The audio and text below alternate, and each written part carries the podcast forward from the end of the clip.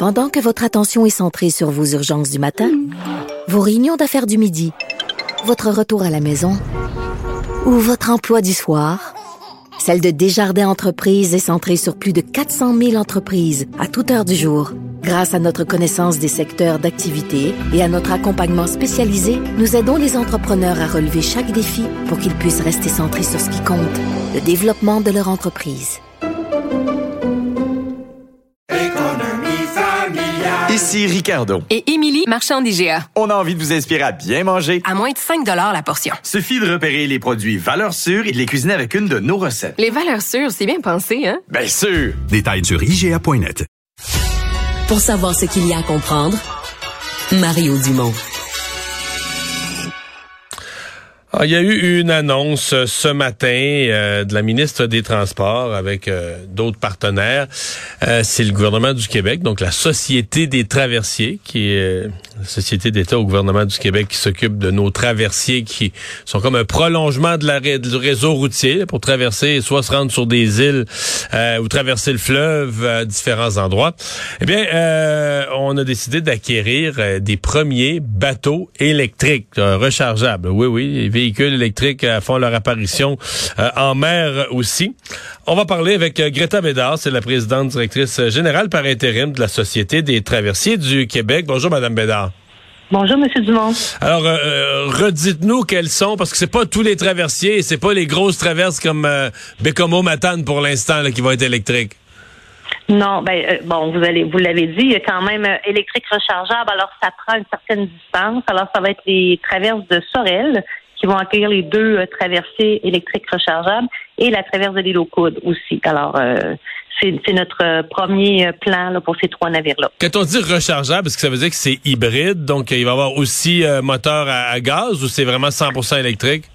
Comment ça fonctionne, c'est que lors des opérations normales, il va y avoir une recharge du côté, à titre d'exemple, de Sorel.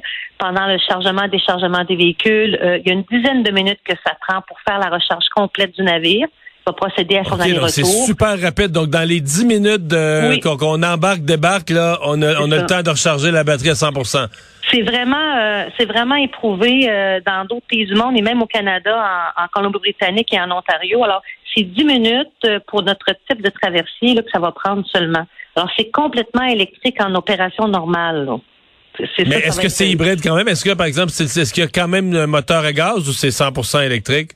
Euh, alors, en opération 100% électrique, mais euh, comme vous le savez peut-être, lors de certains moments, on fait transiter nos navires sur le fleuve, soit pour des arrêts techniques, des cales sèches. À ce moment-là, il n'y a pas de recharge possible. Euh, à ce moment-là, ils utiliseront du diesel dans ces cas spécifiquement là de transit. Mais au quotidien, on, serait électrique 100 pour faire les allers-retours. Oui, oui, oui. Est-ce que ça va être aussi bon Mettons, on nous annonce vendredi, samedi du moins 30. Est-ce qu'il y a un problème avec les grands froids? Non, mais c'est déjà prévu. Vous savez, on est au démarrage. Hein. Alors là, on est en train d'émettre nos besoins. On travaille aussi avec Hydro-Québec dans ce projet-là. On les a approchés il y a quand même quelques mois. Euh, il y a des traversées de ce type-là en Norvège. Je comprends qu'au Québec, euh, on a des grands froids, mais ça va faire partie des requis euh, des constructeurs de, de pouvoir répondre aux besoins des froids québécois. On est sûr parce que là, vous, vous nous le rappelez, c'est pas demain matin qu'on les a. Là. On, fait un appel de, un appel d'offres. Euh, c'est quoi l'échéancier avant de, de pouvoir monter à bord? Euh, 2029, on va recevoir notre premier traversier. 2030, vous allez pouvoir traverser euh, à bord. OK, OK, donc c'est quand même long. Là. Ça veut dire que quoi, vous allez avoir des propositions euh, en cours d'année 2023-24? Non, là, ce qu'on fait seulement, c'est le dossier d'opportunité, c'est euh, vraiment la quête des besoins, puis vraiment à, cibler notre type de navire.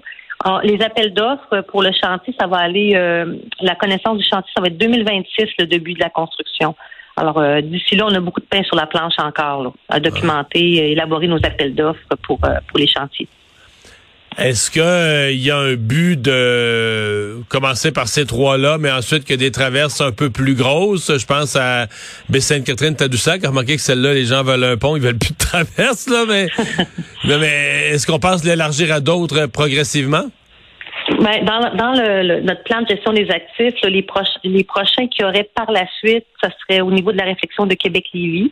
Alors, euh, si on regarde les âges de nos navires, c'est comme ça qu'on qu'on fait les remplacements de nos navires. Alors, les prochains qu'on aura étudiés, ce serait effectivement plus Québec-Lévis dans le cadre des, renouvellements de la flotte. Donc, on pourrait avoir le même genre, le même genre d'annonce.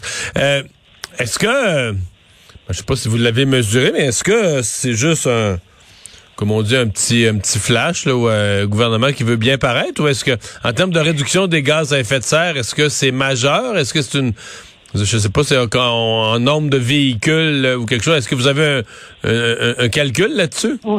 Oui. ben on a un calcul. Euh, si, on, si on regarde les opérations de la traverse de Sorel actuellement, ça va correspondre à, pour les opérations de Sorel à 1000 véhicules auto retirés des routes annuellement. Euh, mais c'est près de 95% de réduction des effets des gaz à effet de serre de cette traverse-là. Et le petit 5 là, c'est ce que je vous disais tantôt, c'est les transits annuels. Alors, euh, ça va être pleinement, ça va être carboneutre euh, complètement en opération. Est-ce qu'il va y avoir des complications au niveau de, de, de, de l'entretien, de l'entretien régulier, de la, de la mécanique de ça? Est-ce que les mêmes gens, euh, est-ce qu'il va leur reformer ou est-ce que les mêmes gens qui faisaient déjà l'entretien vont être toujours capables? mais on va, ben, ça fait partie d'un grand plan de formation, vous le devinerez, puis avec les fournisseurs d'équipements aussi. Nos gens vont être familiarisés, formés. Euh, s'il faut embaucher des gens euh, plus électrotechniciens, on va le faire aussi. L'avantage qu'on a de ce projet-là, c'est que c'est trois traversiers exactement identiques. Alors, toute la connaissance qu'on va avoir euh, inter-équipage, les pièces, l'entretien, la facilité de l'économie d'échelle. Alors, c'est vraiment un grand avantage par rapport à tous nos autres projets précédents. Le FA Gauthier va bien? Il va très bien plus de 98 de, pourcentage de fiabilité de service. Avec les gens de Bécamo et de Matane sont de bonne humeur. C'est derrière nous tout ça. là. C'est ça qu'on voulait savoir. Merci d'avoir été avec nous. Ça m'a fait plaisir. Bonne soirée. Au revoir.